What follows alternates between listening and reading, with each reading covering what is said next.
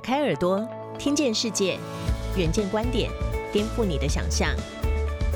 以下内容由一号课堂制作播出。向来被认定是小众文化的独立书店，逐渐成为城市新风景。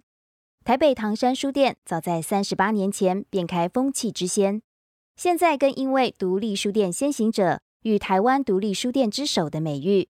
吸引了不少文坛名人和爱好者朝圣。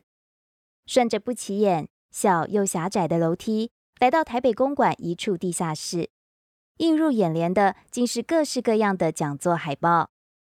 唐山书店的由来，全和负责人陈龙浩早年经验有关。陈龙浩读书时，同乡在台北的公馆开了南天书局，请他去当工读生，帮忙做了三年。他分享，当时书很好做，忙得没日没夜。他校长，我撞钟。结果同班的八个人之中，七个都陆续毕业了，他却连毕业论文都还没有写。陈龙浩只好停工，专心写论文。毕业服完兵役之后，面对两个选择：出国或就业。后来他选择走入出版业。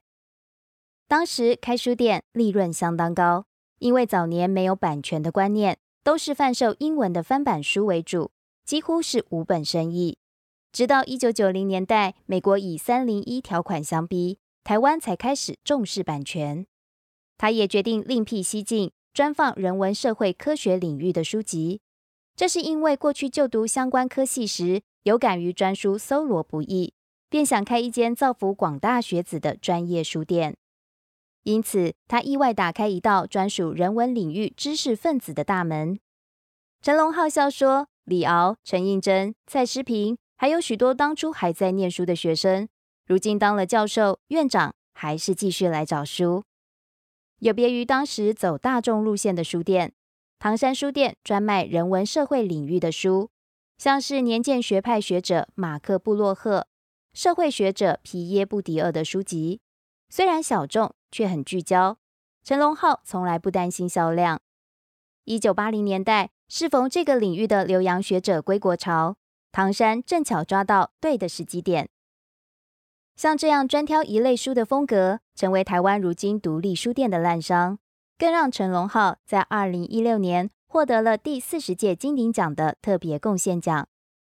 三十多年来，唐山书店的书架和地板都显露了岁月痕迹。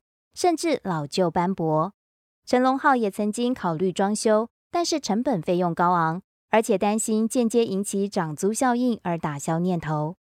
于是他转换角度思考，欧美各地正兴起保存老物品的浪潮，未来这些痕迹都是人类文明的瑰宝。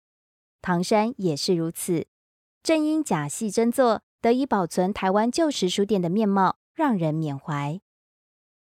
今日出版业经营不易，着眼于如今书店的困境，陈龙浩仍坚持出版学术研究的书籍，成立了台湾独立书店文化协会，聚在一起取暖。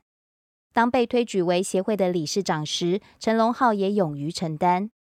他说：“也好啦，我人生最后的烛光就继续奉献给书店吧。”期盼独立书店能在当今出版业的寒冬之中，成为照亮人类文明的一支闪亮烛火，不轻易熄灭。